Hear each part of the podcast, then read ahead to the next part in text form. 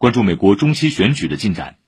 据美国全国广播公司等媒体报道目前在众议院四百三十五个席位的选举中共和党获得二百二十二席超过半数。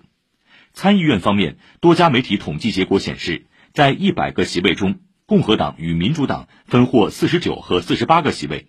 三个未确定的席位分属佐治亚州内华达州和亚利桑那州。